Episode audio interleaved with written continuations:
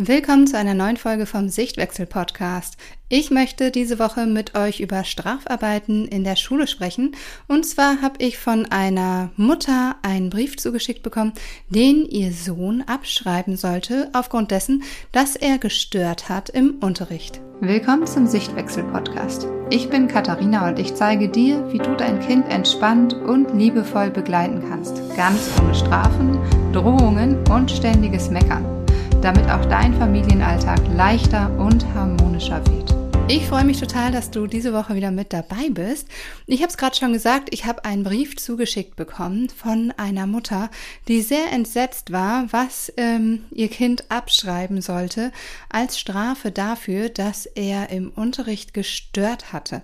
Anscheinend hatten an diesem Tag mehrere Kinder im Unterricht gestört und ja, diese Strafarbeit wurde wohl des Öfteren verhangen.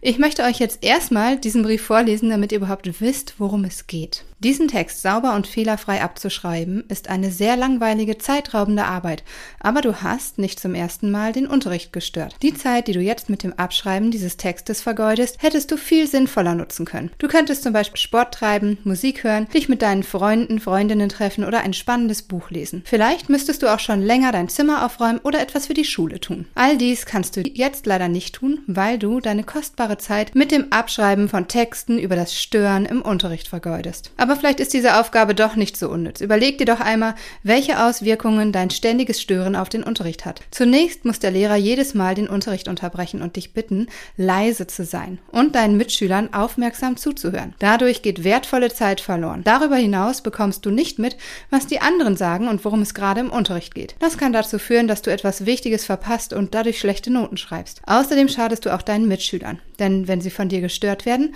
bekommen auch sie nicht mit, worum es geht. Den Unterricht zu stören ist respektlos den Schülern gegenüber, die gerne dem Unterricht folgen möchten. Und auch deinem Lehrer gegenüber, der dafür bezahlt wird, dass er euch etwas beibringt. Stell dir einmal vor, du würdest ein Referat vor der Klasse halten, du hast sehr viel Zeit in die Vorbereitung des Referats gesteckt und bist stolz auf das Ergebnis. Während du dein Referat hältst, quatschen deine Mitschüler und keiner passt auf.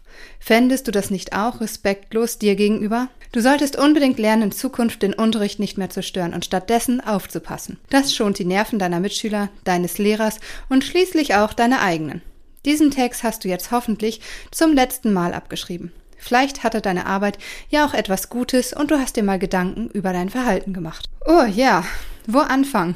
Okay, dröseln wir das Ganze doch mal auf. Vielleicht gucken wir uns erstmal an, was die Intention des Lehrers dahinter ist. Und ihr habt es schon gehört, es ist die Störung im Unterricht und das nervt den Lehrer enorm. Anscheinend haben auch mehrere Schüler, Schülerinnen gestört, weswegen dann so eine Strafe verhangen wurde. Das ist natürlich eine ganz einfache Abkürzung, um jetzt Ruhe in den Karton zu bekommen. Strafen sind allerdings wenig sinnvoll. Sie helfen kurzfristig, aber auf lange Sicht gesehen bringt das überhaupt nichts. Früher war das ja gang und gäbe und ich glaube, ich musste auch so drei, vier Mal ähm, die Schulordnung abschreiben und ich habe überhaupt keine Ahnung mehr, warum. Vielleicht geht dir das auch so und wahrscheinlich merkst du auch, dass du dieses Verhalten nicht abgestellt hast. Denn wenn Strafen was bringen würden, müssten wir sie einmal verhängen und dann wäre ja auch Feierabend. Ich weiß, dass viele LehrerInnen sich beschweren, dass es zu wenig Lehrkräfte gibt, zu große Klassen, der Stoff einfach durchgepeitscht werden muss und kein Spielraum ist für rechts und links, für irgendwelche Arbeiten nebenher, um auf Kinder einzeln einzugehen und so weiter.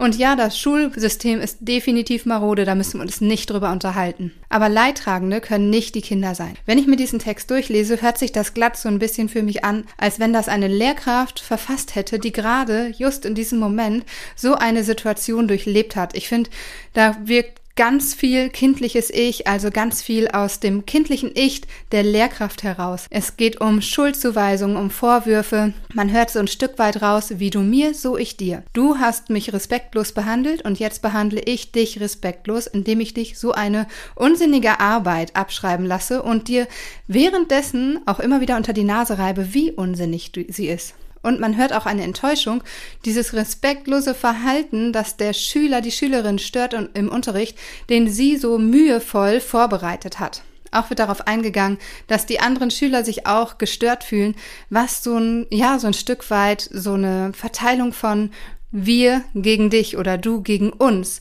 darstellt. Im Grunde sehen wir, das Ganze ist eine Machtausübung. Also Die Lehrkraft ist nicht mehr in der führenden Position, in der sie sich eigentlich befinden sollte, sondern fällt in das kindliche Ich und nutzt diesen Text, um dem Kind zu sagen, ich sitze am längeren Hebel und du machst jetzt, was ich sage.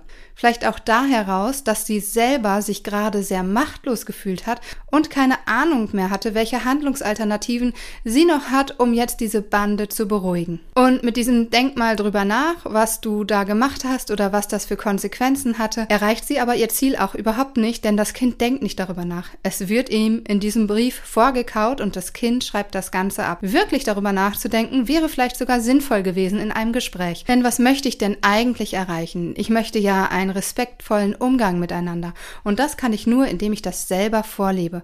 Und ich möchte Empathie, dass mein Schüler, meine Schülerin empathisch ist und versteht, wie ich mich hier vorne fühle. Auch das gelingt leider nicht, indem ich einfach in den Beziehungsabbruch gebe und so eine Strafe verhänge. Ganz anders sieht das natürlich aus, wenn ich bei mir bleibe und gucke, okay, was brauchen wir jetzt alle hier, damit der Unterricht gut weiterhin gelingen kann. Hier kommen dann oft die Abers, ich habe keine Zeit, das geht nicht, ich kann nicht mit jedem Einzelnen sprechen, ich kann nicht die Bedürfnisse aller erfüllen. Darum geht es auch gar nicht. Es geht darum, dass ihr in Beziehung bleibt, dass ein Grundtenor und eine Grundhaltung vorhanden ist bei der Lehrkraft und dass die Kinder sich gesehen fühlen, genauso wie die Kinder dann auch die Lehrkraft sehen. Und ja, das ist erstmal ein bisschen Arbeit, aber auf lange Sicht auf jeden Fall sehr viel sinnvoller. Denn die Intention, du solltest lernen, nicht mehr zu stören, ist leider völlig falsch. Lernen nicht mehr zu stören hat mit Impulskontrolle zu tun. Und ganz ehrlich, wenn wir Erwachsenen etwas langweilig finden, wie sehr sind wir bei der Sache? Vielleicht stören wir nicht, indem wir tuscheln mit irgendwelchen Sitznachbarn, obwohl auch das vorkommt, aber wir zücken vielleicht unser Handy oder gehen aus der Veranstaltung raus. Das heißt, auch wir folgen unserem Bedürfnis danach, jetzt nicht mehr hier zu sitzen und uns diese Langeweile anzutun. Kinder können das sehr viel weniger, denn Kinder sind nicht fähig zur Impulskontrolle, wenn sie noch sehr jung sind. Das heißt unter sieben Jahren. Erst ab dem fünften bis siebten Lebensjahr beginnt die Impulskontrolle und ist erst mit 25 Jahren abgeschlossen. Das bedeutet, das Kind kann überhaupt nicht lernen, seinem Impuls dieser Langeweile aus dem Weg zu gehen, irgendwie zu unterdrücken. Je älter Kinder sind, desto eher kann ich das natürlich erwarten, aber auch hier ist es immer sinnvoll, sich anzuschauen, wer braucht jetzt was. Komischerweise ist das in der Erwachsenenbildung überhaupt kein Problem und es wird immer wieder abgesprochen, wer jetzt eine Pause braucht. Gucken wir uns das Ganze jetzt mal aus Schülerinnensicht an. Das ist natürlich ganz klar ein Bindungsabbruch oder Beziehungsabbruch und ein Vorführen. Wenn ich als Schüler, Schülerin einfach diesen Zettel in die Hand gedrückt bekomme und mir gesagt wird, schreib das bitte ab. In diesem Fall war es sogar so, dass das Kind noch gar nicht wusste, was auf dem Zettel steht, weil es sich diesen Zettel überhaupt nicht durchgelesen hat und erst, als es zu Hause war, von den Eltern davon erfahren hat. Und ihr seht auch hier, das Problem wird auf zu Hause verlagert. Denn welches Kind kommt denn nach Hause und freut sich, dass es jetzt einen einseitigen Text abschreiben darf? Das Ganze wird also mit nach Hause gebracht und die Eltern, die zum Beispiel in diesem Fall überhaupt nicht informiert wurden, müssen jetzt schauen, wie sie das Kind dazu motivieren, das zu machen. Es ist also auch für das Kind nichts anderes als ein Machtmissbrauch. Auch das Kind merkt hier, okay, ich sitze nicht am längeren Hebel und wenn ich mich nicht so verhalte, wie es von mir verlangt wird, bekomme ich eine Strafe. Anstatt zu sehen, dass ein Bedürfnis hinter seiner Störung steckt und zu lernen, dass es dieses Bedürfnis auf irgendeine Weise befriedigen kann. Nur so lernen Menschen nämlich später zu sagen, ich kann mich gerade nicht mehr konzentrieren, ich brauche einfach mal einen Moment. Dann kann Kindern, die besondere Konzentrationsschwierigkeiten haben, nämlich auch Regulationsstrategien an die Hand gegeben werden, indem sie Material nutzen, das ihnen bei der Konzentration hilft, indem sie zum Beispiel im Sitzen für Bewegung sorgen und so merken, okay, wenn ich mich nicht konzentrieren kann, dann gibt es Möglichkeiten, wie ich darauf reagieren kann. Und ich weiß, dass auch jetzt viele sagen, das wäre total übertrieben und früher hätte uns das auch alles nicht geschadet und man kann nicht auf jedes Kind einzeln eingehen. Aber bitte, frag dich doch einfach mal, wie wäre es gewesen, wenn man dir früher nicht irgendwelche Strafarbeiten aufgedrückt hätte, sondern dir aufgezeigt hätte, was du brauchst und welche Bedürfnisse du hast, wenn man mit dir in Beziehung gegangen wäre. Wahrscheinlich hätte Schule heute nicht so einen schlechten Ruf, wie sie sie hat. Denn ganz ehrlich, die meisten Erwachsenen verbinden Schule mit etwas Grässlichen und mit schrecklichen Erinnerungen. Schauen wir uns das Ganze jetzt aus Elternsicht an. Wenn mein Kind nach Hause kommt und mir so einen Brief zeigt, was habe ich für Möglichkeiten, wie kann ich reagieren? Zum einen wäre es natürlich ganz sinnvoll zu erfahren, warum mein Kind so einen Brief bekommen hat. In diesem Fall war es sehr klar, es lag eine Störung im Unterricht vor. Dennoch finde ich es schwierig, wenn solche Strafarbeiten mit nach Hause gegeben werden, ohne irgendeine Rückmeldung von der Lehrkraft. Das heißt, zunächst kann ich natürlich in Kontakt treten mit der Lehrkraft und fragen, was vorgefallen ist und auch erklären, warum ich es nicht sinnvoll finde, dass mein Kind diesen Text abschreibt. Das kann ich natürlich auch meinem Kind so kommunizieren.